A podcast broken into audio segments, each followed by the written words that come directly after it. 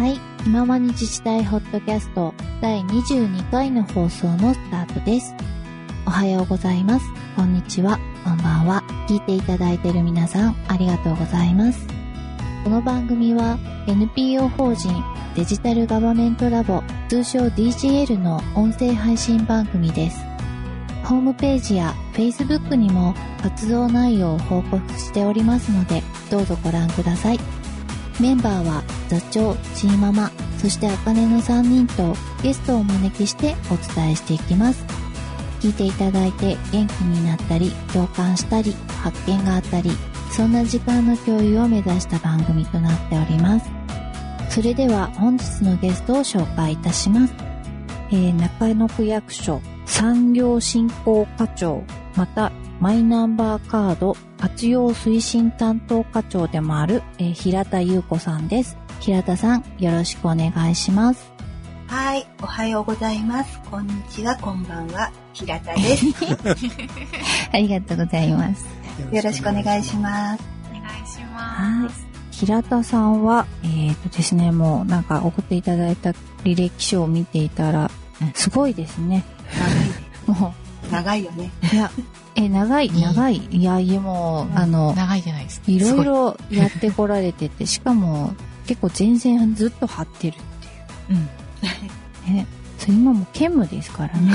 産業振興課長とマイナンバーカード活用の推進担当課長って。産業系にマイナンバーついてるのって珍しくないですか？そうですよね。なんか、はい。これは両立するんですか？ほぼしないです。あの、マイナンバー活用ってしなきゃいけないんだけど、どうするって多分上の人が思ったんですよ。で、うん去年までなかったポストなんです、これ。うんで、4月になって産業振興課長になったらいきなり私にくっついてたという謎のポストですね。あれ、な、何も言われずにくっつそういてた。そうそう。前振り何にもなかったです。なんだこれ。あ、そ、そんな、そんなのあるの？確かに。マイナン、あ、そっか去。年までなかったポスト担。当課長だから、他に部下がうんぬんっていう話じゃないってことなんですね？部下もどうするのって話もあったんですけど、うんうんうん去年までなかったポストだから部下もいないんです。だから自分でできる範囲でやるしかないなと思って結構サボってます。ああ。うん。それ聞かれ、これ聞かれるとあんま良くないですね。こんなに高らかに。でも、まあ、うん全国的にマイナンバーカードがすごく普及してきたってこともあって、うんでうんはい。こんだけインフラになりつつあるんだったら何もしない手はないよなとは思ってますね、個人的には。そうですね。中野区さんも50%超えてらっしゃるということで。まだね、もうちょっとね。うん。ああ。うん。カード自体の交付は、市民、あ、市民じゃない、区あ民そう化とかでやですね、ってるんですかそっちでやってます。うん。いわゆる住民化っていうような、中野区でいうと戸籍住民化っていうところがあるんですけど、そこでやってます。じゃあ、普段は、えっ、と、今だと産業振興そうの方が、ね。うん。まあ、コロナがあって、事業者支援どうすんだって、もう日々責められつつ、うん。そうなんだ。でもそうですよね。なんかこう、スポットライト浴びてますよね。コロナで。そう、コロナで。うんねうん、やっぱり日常生活もいろいろと制限受けてますけど、やっぱり事業される方も本当に業態が変えざるを得なかったりとか、売り上げが極端に落ちてたりとか、うんいろいろありますよね。そうですね。いや、うん重たい責務ですね、確かに。うん、まあそうなんですけど、でも非力ですね。はい。なんかあの、大きな動きの中で、一つの自治体ができることって結構限られていて、あの、どっちかっていうと、もう全体、社会全体がどう動いていくかっていうのを日々見つつって感じですよね。うん。うん。うん。うん。そうですね。社会全体の動きの中で、まあ、支援策とかいろいろ出てくると思うので、そこを知らない地域の方々にお伝えするとか。それ大事。やっぱそうそう。はい、そうですよね。やっぱ取り残さないみたいなところが自治体の役目なのかなとか思いながら。それはそうですね。お伺いしてました。福祉の世界でもそうなんですけど、必要な人に必要な情報をどうやって届けるかって本当課題だなと思ってます。うんうんこ届かない人が多くて、そうなんですよね。まず届けて、で、やっぱ、その上でまた自分で反応してくれないと、実際の支援とかって、うん結びつかなかったりしますからね。そうそうなんですよね情報が届くだけじゃダメでその次の行動につながんないとで多分その行動も行動を起こしてくださいっていうのはちょっと違うのかもしれないですね必要な支援は行動を起こさなくても受けられないといけないんでしょうねきっとねうんまあそういう意味で言うと、うん。オプトイン、オプトアウトみたいな話ありますよね。うんまあ今まではどちらかというと申し込んだ方に支援策を届けるみたいな話でしたけど、もうあなたにこういうのを振り込みますみたいな連絡が来る形になるべく変えていきたいよねみたいな。申請主義からの脱却ですよねうんうん。そうですね。ね、そうするためにはいろいろと個人情報の制度の整理とか、まだまだハードル高いことはいっぱいありますけど、やっぱそういう方向にね、振り切っていきたいなって思ったりはしますね。そこはなんかすごく議論が必要かなと思いますねうん、うん。はい。簡単な世界ではないなって思います。うん。プッシュ型ねちょっと、はい。ちょっと、こう、うんいろいろ冒頭から盛り上がってしまいましたけど、うん。今日もなんか平田さんのご経歴拝見して、そうそう。いろいろありすぎて、そう、どこ、どこ拾う？ね、あかねさんと どこ拾うんだ、これって。い長いからね本当に。ねえいえ、すごいんです。すごいんです皆さんに、はい。皆さんにこれ別点でお見せしたい。私毎度のごとくプロフィール見ないで臨む人なので多分すごいんだろうなーっていううん。所属っていう、なんかまあ、金とか、書、書いていただいたので、今の所属までで15箇所書いてもらってそのぐらいますあるかもな数えてないけどうん。基本的には、なんかその、システム系のが軸なのかな、みたいな。情報関係。あそうですね本当出たり入ったりしながら でも、うんと、でその、出たり入ったりっていうやり方は私は賛成ですね。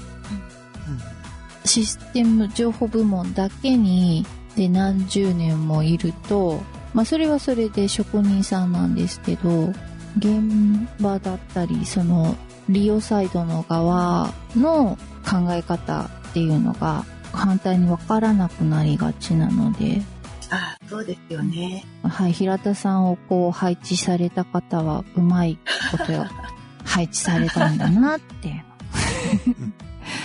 の確かに。うん。そこの何こうプロフェッショナルかジェネラリストかみたいな話って役人結構多いんだけど、うん。まあ、同じプロフェッショナルになるにしても出たり入あったりしながらそうそうそう、なんかね。軸はありつつ、うん。でも、こう、なんていうんですかね、その軸の中で必要なことを、そう少しずつ巻き取りながらっていう。うんうん。専門的なうん。スキルは高く、うん。えーなおかつ視野はうん広く、あ、そうそうそうそう。ね。あのできる人もなかなかいないと思いますけどね。情報システムのスキル持った人が玄関にうん。行くってすごくいいと思いますよやっぱり。うん。うん。うん。進むしいろいろと、うん。うん。そうですね。なんかいい例じゃないですか。え 口うるさい OB 連中の一人と言われあてます。そうなんだ。確かにうるさそう違うか。黙ってないからねうるさいんだよね。いやしろって言っちゃうからないけな。い、ーでも言った方がいいですよ。言わないと伝わらないそうかそうそうそうそうそう。うん。でもねうちなんかのシステムを、あの割と民間でやってた人が、うん。入ってきてる。そう新人として入ったりなんかするから。あはい、はい。中東で。らうん。あ。そうするとね業務わかんないんだよね。確かに。あそうね。最近そういいうパターン増えましたね。ううんちも結構そういう人いるんじゃないかな。そうあなんか悩ましいなと思って、うん。うんそれこそプロフェッショナルだけどっていうとこですよね。うんうまい活用としてはちょっと残念なことになり、そうそう。なっちゃうのかもしれない。だからね、うん。うん。システム関係でも提案がないというか。うん。うん。だって、わかんないのもね。うん。うんあ、そっか、そこね。わかんないと、その、一個一個の、なんか、システムのポイントとかはわかるけど、活用法がわかんない。うん。割とね、利用部門うんってどうやったらうまくできるんだろうとか、うん。システム使ったアイディアが欲しいなぁなんて。なんか最近スマホが流行ってるらしいんだけど、うん。うちでどうやったらいいのかなみたいなのは、業務的にはなんとなくアイディアはあるんだけど、それってそもそもシステム的にはどうなのかなとか、あるじゃないですかあ。りますねう。ん。ね、それを出してあげられるっていうのは、ベンダーさんが出すのと中で出すの、本当は違うものを出してほしいじゃないですか。そこね、あやっぱり CIO 制度作った時にすごく苦労しました。うんおお伺いしたいです。CIO 調達ガイドラインを作ったと同時に、うん CIO オフィスって言って、まあ、CIO 補佐官制度を入れたんですね。その仕組みを回す仕組みとして。はいで、その時に内部の職員、いわゆる職員と外部専門家の混成部隊作ったんですよ。で、CIO 補佐官も2人体制にして、内部の課長と、それから外部からうん。来てもらった CIO 補佐官の2人体制にしたんです。専門家と。で、そこに、あとは、いわゆるプロパーの職員と、それから非常勤職員で SE 経験とかある方たちを非常勤として何人か来てもらって、そのチーム作って回そうとしたんですね。で、業務は職員、それからいわゆるシステム系の知識はその外部の非常勤さん。で、タッグ組ませようとしたんですけど、なかなかね、その業務がわからないっていうところで、壁に突き当たって進まなかったんですよ。えーそこまでしてもなかなかなかなか進まなかった進まない。えーで、何が問題だったかなって今ちょっと振り返ってみると、やっぱりはい。役所の独特の文化っていうのがあって、それを外部の人が理解するのがめちゃめちゃ大変だったんですよね。例えば予算は前の年から始まるとか、そこからなんですよ。で、どんなにいいものでも必ず入札しないとダメだとか、うーんあの、随形って基本的にダメじゃないですか、随形やって。はいその辺の役所ならではのところっていうのがなかなかその外部の方たちに分かってもらうのが時間かかったんですね。うんそれともう一つは職員の側がその外部の人たちに何をどう相談したらいいか手探りだったっていうのがありましたね。体制として回そうとはしてたんですけれども役割分担をうまく決めきれなかったんですね。だから例えば見積もりを精査するって言った時にそれまでは所管の職員がベンダーさんとやり合ってたんですよ。まあ上司ももちろんお手伝いしてましたけど。で、そこに CI オフィスという、まあ、ガバナンスのための組織を作ったのでそこが入り込んでたんですね。そうするとやっぱりうるさいじゃないですか、所管から見れば。うん。わからないでもない。なんで、なかなかね、その場に、そのベンダーさんとの交渉の場に呼んでもらえなかったりとか、かなりこううん。浸透するまでは、紆余曲折ありましたね。ただ、信頼関係ができる、所管とそのガバナンスの組織との信頼関係ができると、逆に相談に来るようになって、うん。結構うまい関係築けてたところもありました。やっうん。ぱりガバナンスって鬱陶しいですもんね。そうですね。所管から見ても。目的を理解するのにはちょっと、なかなか言われてはいとはなんか言い難いですね。だからその調達ガイドラインっていう仕組みを回すのに回すっていうか浸透するのに5年はかかりましたね本当にああ、やっぱそうか。5年くらいかかるんですね。作ってから回し始めて。うん。今中野区さん何年何年ぐらいやってるんですか？今平成30年あ30年からだからあじゃあね平成20年からだから何年だおお20年ぐらい。10 20年。からだから15年ぐらい？みんな経験ができない。31年が元年だ15年ぐらいか。えーそうね15年そうだよ15年ねぐらいね多分でもなんか5年もね、うんやり続けたってあ、そうそうそ担当の方もう。ね、やめないでやり続けてるんだよねだらね。いや1、2年ぐらいやってさ、ダメだったらなんか、うんねダメじゃんみたいな。そうそう。だって、なんか人の入れ替えのタイミングとかでね、なくなりがちだからね。そういうのって。いや辛抱強いと思いますね素晴らしいそうですね。すごいな。えーその仕組みを作るために条例作ったりとか、条すげえ。条例規則を作ったんですよ。民間の方には実感は、それこそさっきの話じゃないけど、実感ないかもしれませんけど、条例作るってすごいですからね。そう条例？大変です私。今確かにキョトンキョトンってしてます大変ですからね。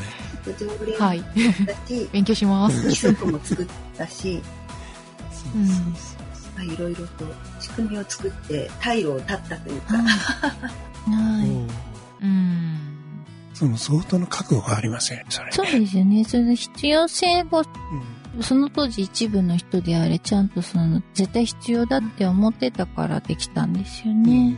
うん。そうですね。CIO 補佐官とか CIO とかって、一時期、一時期っていうか今もうん。流行った、うん流行ってるなんかなんとなくブーム的にはどうなのって気はしないでもないんですけど、うん、一時期うん。なったじゃないですか。そうですね。割と短期で辞めちゃったとこも多いですよね。うち未だにありますよ。だからそそこがやっぱりすごいなと思って。すごいなっていうか、いやだから成功したから続いてるんだと思うんですけど、うん。でもその成功させるまでの辛抱強さ。うん。そうですね。うんやっぱり役所って何事にも時間かかるなって。今、ほら結構スピードアップって言いますかね。うん。スピード感を持って何かをやるっていうのがバズワードみたいになってるじゃないですか。でも、昔はそのスピード感を持ってやるっていうのも大事だったかもしれないんですけど、失敗しないっていうのがね、結構重要視されてた時代もありましたからね。はい。はい。そうですね失敗しないはまさに座長が先般おっしゃってましたよねね まあシステム的に言うとアジャイル開発っていうのははい。はい。できないようにしてるの原因の一つあ、そうなんですよね。うん請負託じゃないとできないってあれすごいネックですよね。そうそうそうあれは使用決めないと委託できないっていうはい。トライアンドエラーができないですよね。う。うんん昨今なんちゃらソフトみたいに走り出しでエラーがあるととことん責められますから。叩かれちゃいます。叩かれますよね。役所のミスって叩かれやすいですよね。役所のミスってね叩いてもいいんだと思って いやい、やそもそもそれがミスとかエラーじゃない、じゃないかなって私思ってるんですよ。うん。うん。不完全なだけで、完全じゃないだけでうん別にミスだったりエラーだったりって違うかなって。うんあ、いいのかなこんな話してて。大丈夫ですだってね、いきなり100%の完全形じゃないだけで、それが7割なのか8割なのかで、まだ未完成の3割、2割があるっていうだけの話じゃないですか。うん。だから、だんだん完成形に向けてトライアンドエラー進めていけばいいだけで、それ、エラーっていうからなんか違うかなっていう気がしないでもないですね。そうですね。まだ未完成なだけ。いや非常にそこは同意するところですね、まあ IT 的なシステムに限らず世の中の社会構造みたいなシステムを含めて何一つ完成されてるものってないんだと思うんですよね、でまあ7割とかうまくいって7割普通に走らせてて50%ぐらいなんですけど、うん。残りの30%埋めるために多分必要なコストってあんまりなんか旨味がないというかうん。うん。だからそれをシステム的になんかカバーするとかじゃなくって、もうちょっと柔軟な地域のつながりとかで吸収するとか、あんまり完璧なシステムを求めること自体は正解じゃないような気がするんで、うん。そこに対して、なんて言ったらいいんですかね、ほんと先ほど言われたみたいに失敗みたいな定義して、いやいやいややるから、うん。本来やらなきゃいけなかったことが劣後されてしまったりするのかなっていうのは聞いてて思いますね。本当そうだと思います。完全求めるっていうのは、どんだけこう無駄なんだよっていうところありますよね。はい。その辺ってなんか CIO オフィスの中でも評価軸というか経験値みたいなのってあったりするんですか？落としどころって言い方よくしますけどうんそれはありますよね、コストとそれから成果の見合いでね、うん。ではい。それもやっぱり事例積み上げないとどこが落としどころってなかなか見えないっていうのもあって、いや、そうですね。はい。そういう意味ではガバナンスの仕組みを作ってよかったところの一つだと思いますうん。事例が集積されていくので経験値が上がっていくっていうのはあります、うんただ本当にどれが正解ってなかなかねうん。見えない。いや、そうですね。はい。確かに、その、なんていうのサービス受ける側の住民の方の方も、うん。価値観が多様化ってよく言うじゃないですか。はいで、その中で、自分にとっては非常に重要なんだけど、はい。2割の方に、3割の方に入れると非常にクレームにつながるとかね。うんで、これ少しずつやっていくんだって言っても、いや、うちはこれがやってもらわないと困るんだよと。うんっていうのが、人によって違う。真逆だったりもなんかもする。うんうん。なので、そこもね、調整が非常に難しくて、そういうの全部追い求めると、うんシステムの方も、だから役所のシステムってカスタマイズだらけになっちゃうのかなとかって。うんありますねうだからもう少し柔らかいシステムにしとけばいいんですよね。あ。あ、柔らかいって言い方いいですね。うん。3割だったり4割だったりの部分ってうん。別にそのカチッと決めなくたっていいじゃないですか、うん。穴ぼこの部分って。うん。何かでカバーできればいいんですよね。うん。別の仕組みだったり。うん。そうですね。そういうシステムじゃなくてもいいってことですようね。ん。そうそう。なんか解決方法を全部 IT に寄せすぎると、何の変更も効かなくなっちゃうんで。うんん。だから事業スキームを作る時にそこもうん。もうちょっと柔軟に考えた方がいいのかもしれないうん。うん、そうですね。私はお伺いしてて、うんあ非常にいいなと思ったのは、やっぱり先ほどおっしゃったみたいに、新しい運用を始めるときに、はい。最初から基準作りすぎると死んでしまうので、落としどころのナレッジは運用していきながら貯めましょうとか、うん運用しながら積んでいく、ブラッシュアップしていく判断って、はい判断基準って何なのかっていうのを、ちゃんと意思決定できてるのが素晴らしいなって 思いますね。いや、本当に素晴らしいと思います。なかなか上の人が、あ、ここは確かに今ミリミリと詰めても意味がないね。運用しながら詰めようって、責任者の方が言い切れるってなかなかないなって思うので、うん特にこう、先ほどの失敗したくない文化の中だとですね、非常にいい決断をされてるなって思いながらお伺いしてました。あの失敗って言わなきゃいいんですよ確かに、そうか、そもそもそこ未完か。そうですね。いい、いかんいかん。はい、未完成です、未完成。いいです。事業もさ、うん。もうちょっと準備事業というか、はい。そうです実ね。証実験的なはい位置づけとか、うんトライアンドエラーもですね、やればいいと思ってるんですよね。うんうんそうですね。事業を育てるって感覚が必要ですよね。そうそうそうそう。うん。やってないのに、どこが正解かわかんないんですよね。そうそうそうそう。うんそうそうそう。あくまでこう、机上の空論で最初は準備始めるじゃないですか。うん。そこで、それで全部の事例が出せるわけじゃないし、やってみないと、あ、こんなのもあるんだとか、いろいろ、やっぱ事例は実践してみてこそ初めて出てくるから、ですよね。本当にそうですねそう。ねそれで少しずつ寄せていく。うん。うん。で最近は割とそういうのをうん許容されてきたかなっていう気がしますね昔は昔の話してすいませんね昔はその辺ってうん。やっぱりきっちりと組み上げないと予算つかなかったんですよ、はい、はい。はい。予算要求で今年はこれやります来年これやりますだから今年この分くださいってやらないともうん。う全然話も聞いてもらえなかったっていう時代でした昔はうん。ただ最近本当に世の中の変化が激しくなったしはい。動きも速くなってきたし、あのトライアンドエラーって言葉が行政の中で聞かれるようになってきたってすごく空気の変わったのを感じるんですね、うん。なので本当にいい意味で柔らかい組織になってきたのかなって思ってますね。本当昔は硬かった。まあ、その分なんか後ろでグリグリ動いたりとかね、はい。そういうのありましたよ それはありますねっていうか硬いからそうせざるを得なかった、はい。あー、そっかそっか。なるほどね。正面から行っちゃうと壁がドーンだから、ちょっと後ろを覗いてみて、そうですね知り合いがいるとちょっと壁のこっちが、ちょっとちょ、ちょ、ちょっとこっち来てみて。うんうんああうまいですねそんな感覚はありましたよ。ありますねうんでも今そんなことやってたら、うん。時間かかっちゃって、手間かかっちゃって。あーあー、時間はそうですね。あまり多分ないのかも怪しまれないですね。怪しい怪しまれちゃう？中折自分のこと言われてみて。怪しくないんじゃないですか町内うろうろする。うん。う当怪しいですよ。確かに。町内をお散歩する人ですしね。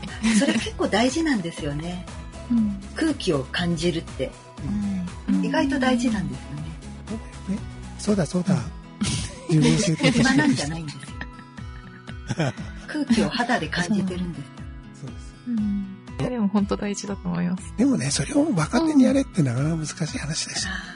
そうですねあ、若手でうろうろはしなくていいんじゃないですか？うん。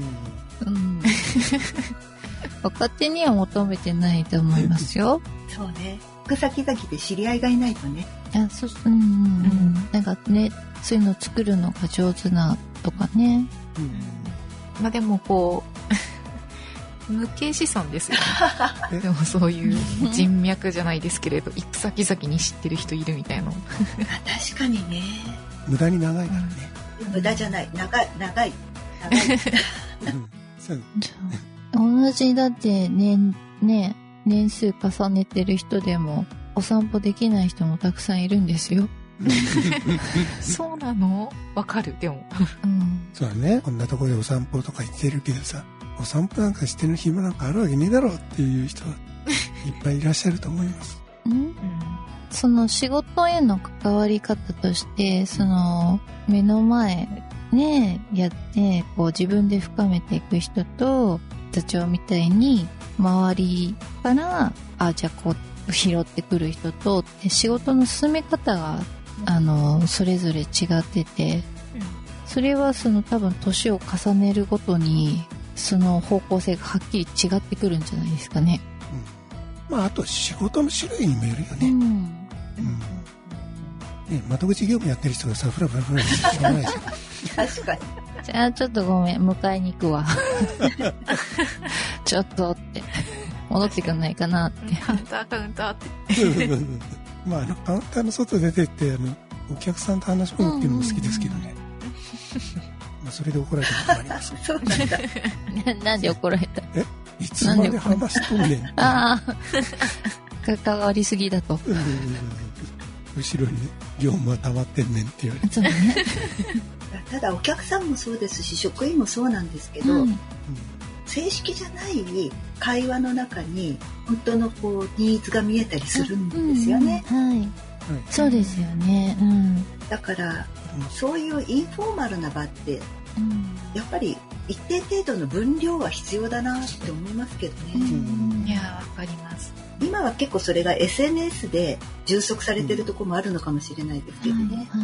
うんうん。そうですね。そう。だからそういうきっかけをどうやって作るかって結構不信する。あ私あの、ネクタイ、うん。面白いネクタイにするって。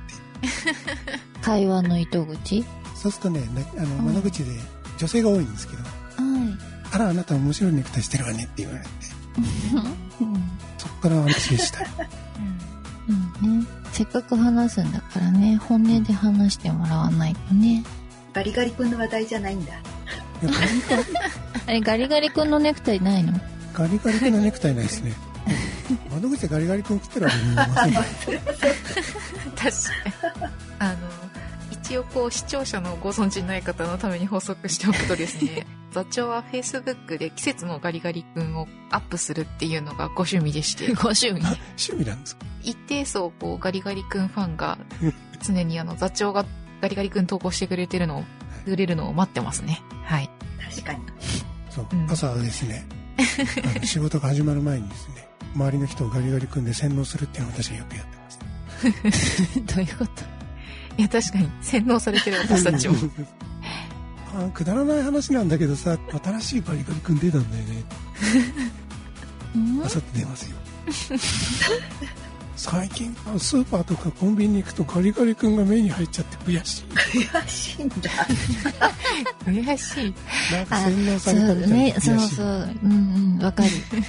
今まで何にもこう気にしてなかったのに、同じ通りを歩くとガリガリ君と一緒に出てくる。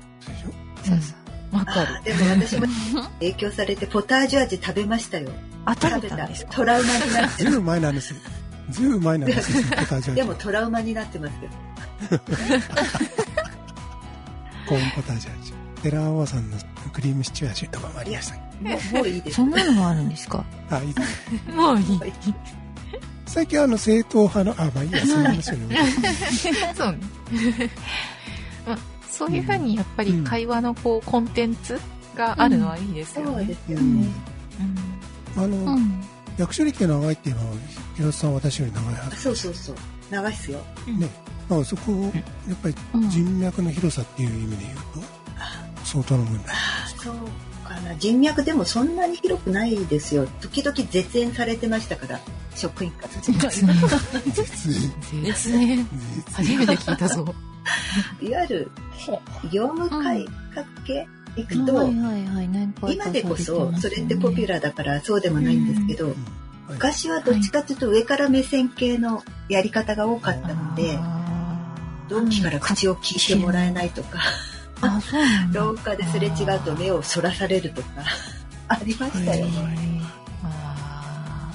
あ仕事でやってんのにねーそうですね。たまたまね、そこに、そうですよね、情報改善課長っていうのされてる時ありますもんね。そうですね。あそういう名前の課長があったんそうですそうそう。そう ICT 活用して業務改善やるって言ってるんですけど、うん。コストカッターでしたね。うん。そうですよね。だから、今はどっちかっていうと、うん。もうそれ当たり前になってるじゃないですか。そういう改善しましょうっていうのが。はい。できてるかどうかは別としてね。でも、前は本当に今までのやり方を否定されるみたいなうんはい。捉えられ方が多かったし、アプローチが確かにそういうアプローチが多かったんですよ。特にうん。昔のやり方って。でも今でも結構うんこう10代くらいの世代の職員からは、例えば DX とかそういう話するといわうん。ゆるポストカットっていう見方されますそうことですかが多いですねうんうんそうなんだ。露骨にそういうふうに言われて、そうなんだ。うんね、でも、割とあのなんていうのかな現場叩き上げ系の人に、あうん。うんそういうあーあー、あーうち、あーうん、し組合がそうだ。なんか誘ったみたいですね。うん。ー DX ってそう捉えられてるんだ。あそうそうそうへえ、その、その認識なかった人にな。成り代わって仕事が、とら、うん、できるみたいな感覚じゃないですかね。感覚としては。前にも話したことあるんですけど、いん。わゆる DX っていうかベテラン世代からすると電産化なんですよねあ電産電産化と DXICT 化区別はつかないんですよ、ーあー、デジタル化だからね。うん、うん。だからシステムが入ると人員削減でしょ？あ、そでれ、ここか。2040みたいな話をすると、まあだからそれって要ははい。半分の職員になっても、はい。今までと同じ仕事をしろっていうことなんでしょ？っていう話だから行く先は定員が20人のところが10人 ,10 人になるっていう、そういうふうに減らすっていうことなんでしょ？ってそうか、そ、そういう見方するんだ。うん。そんなのうちらの自治体の窓口でそんなことできるわけないじゃん うん。去年面とって言われたことありますうんなんか人材供給に関する感覚がずれてるんでしょうね。やっぱりこう、採用打ったらいっぱい入ってくるみたいな世界と、やっぱなかなか欲しい、なんだろう、欲しい人材こそ入りづらくなってきたみたいなうん。時代のズレって言ったらいいんですかね。うん。が、その定数減る、減らない論にすごい出てるような気もしますね。多分定数減らし、ん？なんだ、定数減らなくてもそもそも人が入ってこないみたいな事態を想像できてないというか、そうどっちかってそうそう。ね、うん。2040とかどっちかっていうとそういう文脈の話じゃないですか。はい。そうなんですよ。で、実態はそうなんだ。うんうんだからそういうのって、現場の職員まで降りてないのよ。うん感覚としても。うん人事と話すると、入ってこねえ。うんそれから内定出した人がどんどん消えていくとか、うんそういう話は聞くわけですよ。はいだけどそれはなかなか前線にまでそういう話が聞こえてこないんで、平坦よこせ。そうそう、今この、ここに必要なんだっていう感覚ですよね。うんっていう人が、まあ全員が全員とかっていうことじゃないんだけど、多いんじゃないかうん。な。だからその電産化と ICT 化とはい。デジタル化 DX の違いをちゃんと整理をして説明しないといけないんじゃないかなと。そこはすごく感じますね。CI オフィス作ってみて、はい、今の DX 人材にものすごく危うさを感じてるんですよ。うちでの小槌じゃないんだもんね。本当に。DX 人材って何やる人っていう定義がきちんとないない中で、民間のそういう人たち入れれば何でも叶うって幻想を持っちゃってんじゃないのって。ね、そう、なんか自分ができないことなのになんで他の人ができるって思うんだろうと思いながら。そう、なんかね、そんなにすごい人いっぱいいないんだけどな。そうなんですよね。だから、頭数の話もそうなんですけど、うん。職員が何やんなくちゃいけなくて、で、DX 人材みたいなそういうスキルを持った人たちに何をやってもらいたいのかきちんとうん。描けてないのに、DX 人材いればオーロッケーみたいな危なさを感じてるんですよね。うんうん。はい。思いますね。うん。思います前回でもそのあ、話そうなんだし。たよ。うん。うん。あ、いや、DX 人材って言って話をしてるんだけど、うん。その思い描く DX 人材像が違うんじゃねって。あ、言えてる。そう思う。うん。そうですよ。うんまあ DX に限らず多分同床異夢って破綻するあるあるパターンなんで本当にやっぱちゃんとみんな同じ方向を見てこれに向かってやろうねっていう風にまとめていかなきゃいけないですよね。で、その人材の話でもう一つ最近気になってるっていうか、こうきちんとしな整理しなきゃなって、今の2040の話もありましたけど、うん。役所って今まではずっとプロパーの職員を雇って、で、うん。その人たちが私もそうですけど長年勤め上げてきたわけですよ。だけど、最近みたいに時代の変化が激しいとその時々で必要なスキルの人材って変わってくるんだから、そのなんていうのかなプロパーの長年勤め上げる人材だけでもう全ての機能を担うのは無理だなと。思うん。ですよ。だからさっきの DX 人材もそうなんですけど必要な人が必要な時に入れるようなそういう人事制度って必要なんだろうな。そうですね。だからプロパーはそんなに大勢いらないかなってあんまあ言言っちゃまずいかこれ。でも多分、プロッパーそのもの雇えなくなると思うんですよね。まあ、来なくなるのもあるんだと思うんですけど、充足できないですよね。反対にその、プロパーに求められるのが、今この、これをやるときに何が必要なのかっていう、それを結構広い視点で見れる人材じゃないと、反対に人の呼び込むこともできなくなっちゃうから、結果、ひどいものが出来上がる可能性もあるかな。素晴らしい。その通りだと思いますね。あなたかな。で、白田さん、あの、中野区さんは結構時間をかけて、いわゆる、なんだろう、DX、まあ当時は DX じゃないんでしょうけど、IT 化とか、そういったものをどうあるべきかとか、まあ、どういう言い方をされてたのかわかんないんですけど、考えを徐々に固めていったっていう感じですか？いや、結局、CIO 制度ってガバナンスのための組織として作ったので、うん。その中での議論はもちろんしたんですけれども、時代の動きの方が早くって、やりきれてないんですよ。で来年度、中野区も DX 推進室やっと作るんですけれども、なんていうんですかね、そういう人材の議論まではし尽くせたかっていうと全然そんなことはなくて、やっぱりプロパーの職員が何を果たすべきかっていうところがまだきちんとできてないと思ってますね。外部人材自体はこういうことをやってもらいたいっていうそういうのは描けてるのかなって思うんですけどでもやっぱり DX に幻想を抱いてる気がしますねまだなんか DX の幻想？うん。幻想がなんか、ま、ね、今までの e ジャパンとかさ、ねいろいろあったじゃないですか。ね、ああいうのも幻想にげんなりして静かに消えてったみたいな。具体的じゃなかったからですようんね。だからゴールだ、ゴール設定だったりとかが。今回のこの DX があかんかったらどないなんやろうみたいな気がするんですまあそれもあるんですけど出ては消えでも悪くないなってちょっと思っていておうおう理由としてはね出た段階でうん。みんなそれぞれ考えるじゃないですか。きっかけとして。うん。で何にもなきゃ考えないのであぶくみたいに出ては消えでもその時々に出てきたことををきっかけで何か考えればいいんじゃないって思ってるんですよ。でそこで考えたことって決して無駄にはならないのでそれをこうん。う積み重ねていって次のステップにつながればそれは失敗じゃない無駄じゃないしって思ってるんです。確かに。ミルフィーユみたいな感じですね。そう あの化石にならないようにしてるそうそうそうそう。まあ化石の部分もあるのかもしれないんですけど考えたことが 100%OK じゃなくても10%でもたとえ10%でも残ればいいじゃないですか。なのでゼロのままでいる。そうそうそう。考え続けることが必要かなって思うんですよね。うん。継続ですね。そうそうそう。継続諦めない。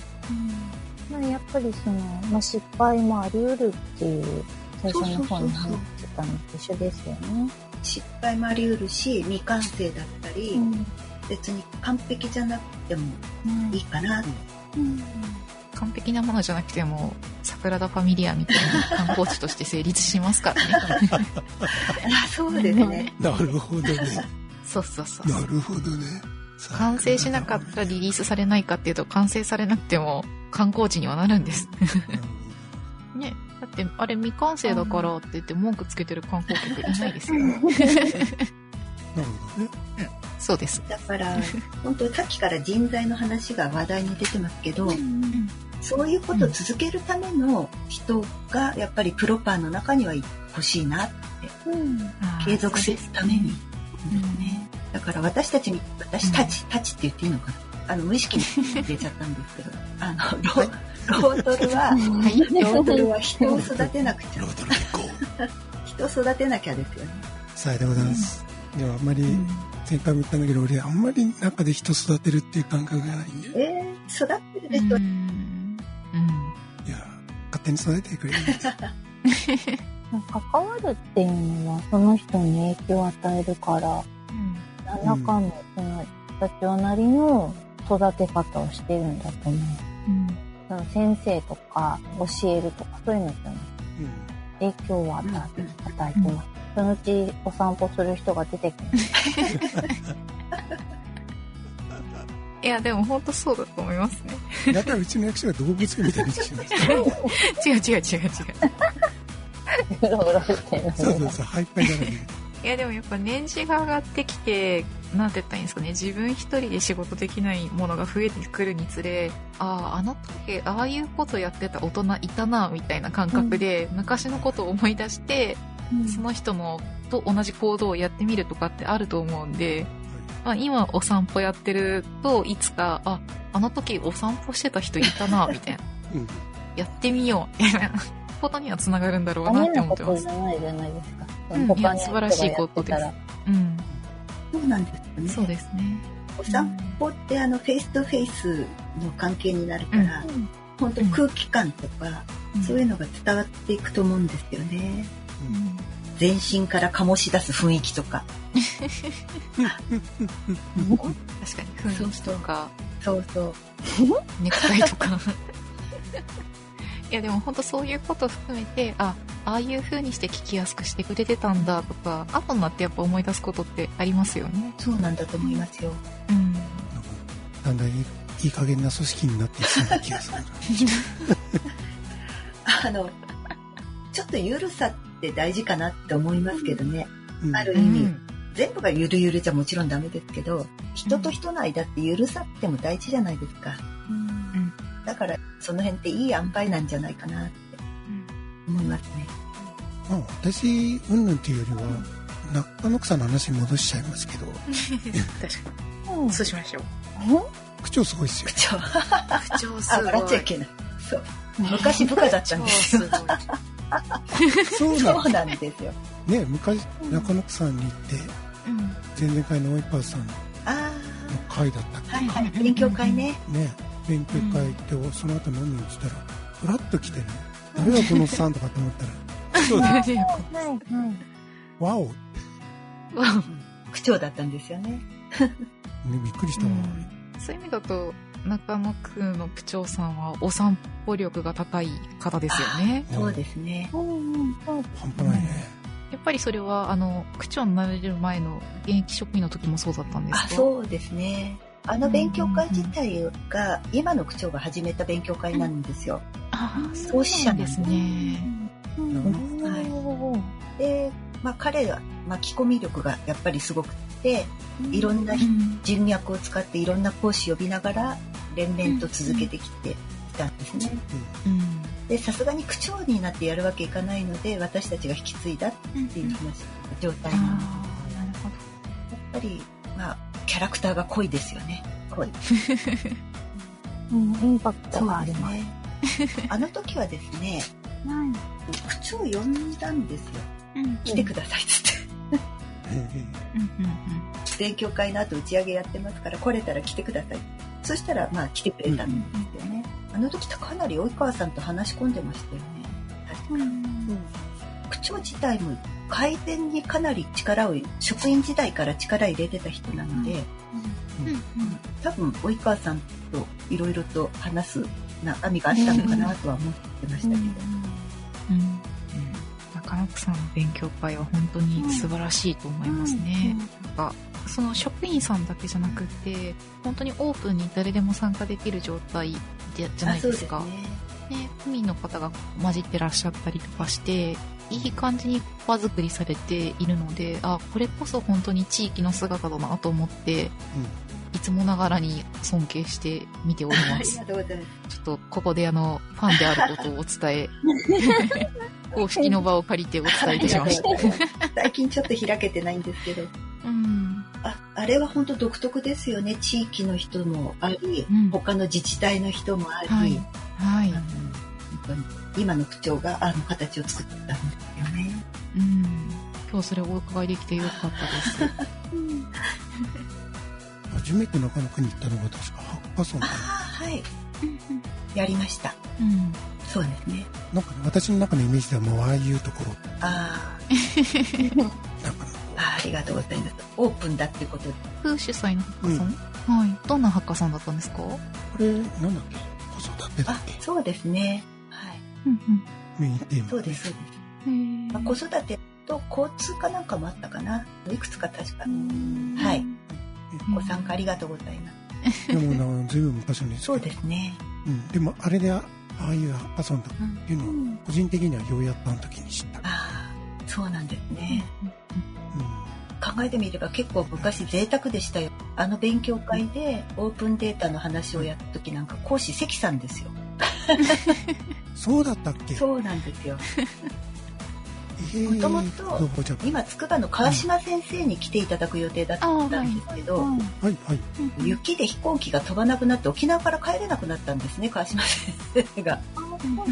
まさか。の。ね、で、今のオープンデータファンデーションの藤井さんとか、うん。あの辺に話してもらったりとか、そういうことありましたね。関さんは確かね、あ、別の機会だったかもしれない。関さんはオープンデータの紹介をしていただいた時に関さんが講師だったんですよ。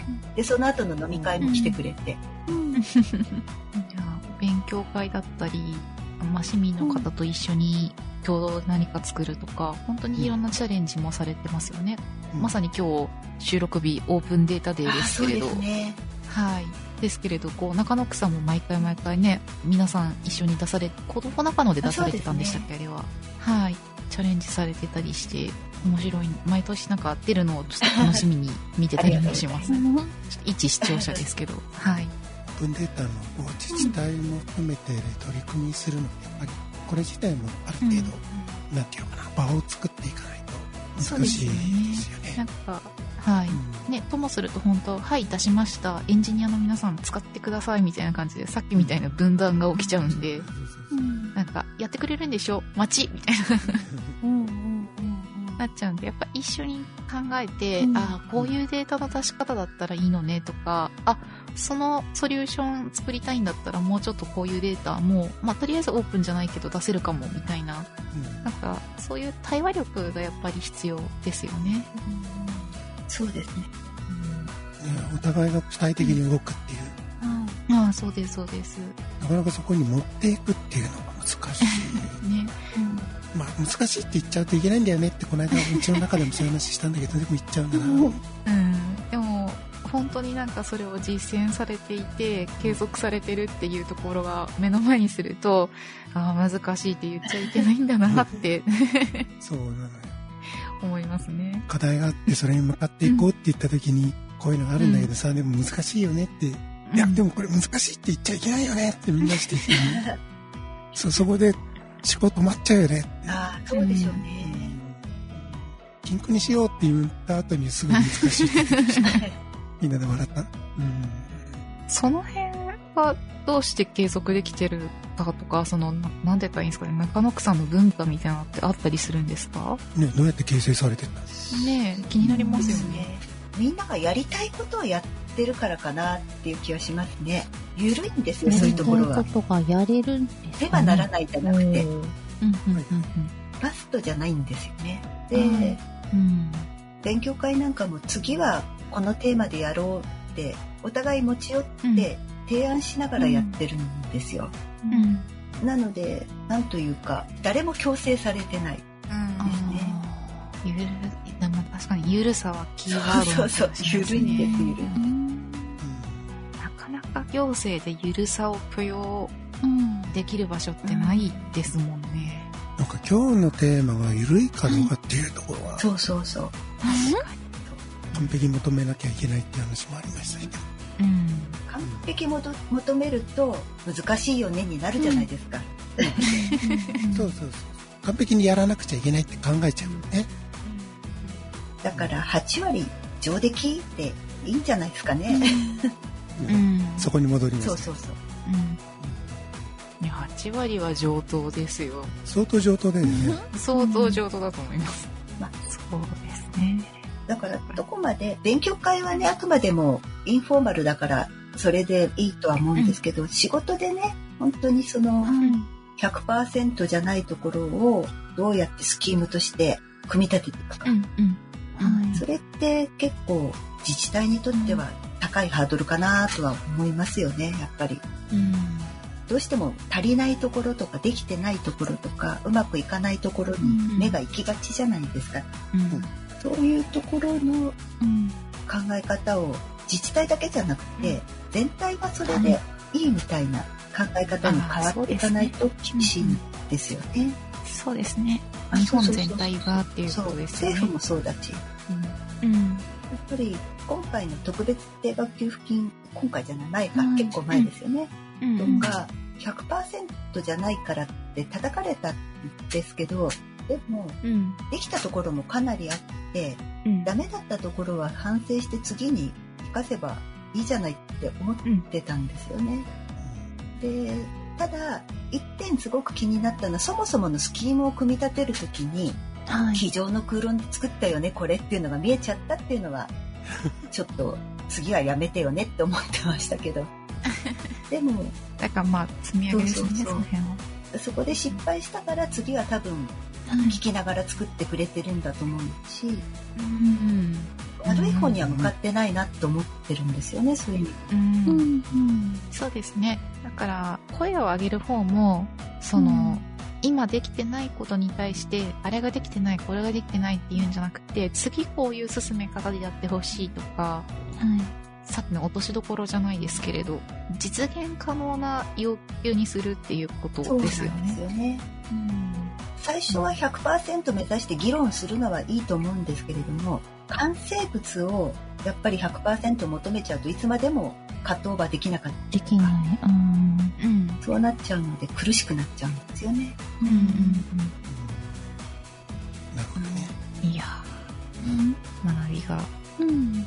ありますね、今日も。いいですか？こんな適当なこと言ってすいませんいえいえいえ。いやいや、ちゃんと振り返りをしないといけないっていうことですよね。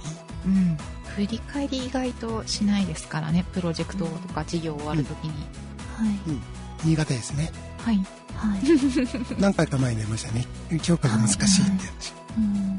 あーきっちり評価しようとすると最初に KPI とかねはい。定めないと評価できないですよねうん。なんか KPI も作られないうちに事業が始まってる気が。うん。でもまあ、その振り返りって2種類あると思うんですよ。当初の目標に対してどうだったかみたいな振り返りも大事なんですけれど、私実はすごく大事だなって思ってるのは、教訓を残すことだと思ってて、あ確かになんか、もうちょっとこういうやり方をする余地があったんじゃないかみたいなところを、次のプロジェクトの引き継ぎ、次ち似たようなことをやる人たちのためにちゃんと教訓を残して、こうだったらもっとよくできるよっていうのをはい言語化して残しておくっていうことがすごく大事だと思ってて、うん。そうですよねそういう意味での前向きな振り返りはやっていいんじゃないかなっていう気がしてますね。うん。はい。なんか、ね、KPI どうだったっけとか、後付けで考えるのすごく大変だと思うので、確かに 後付けで KPI かも。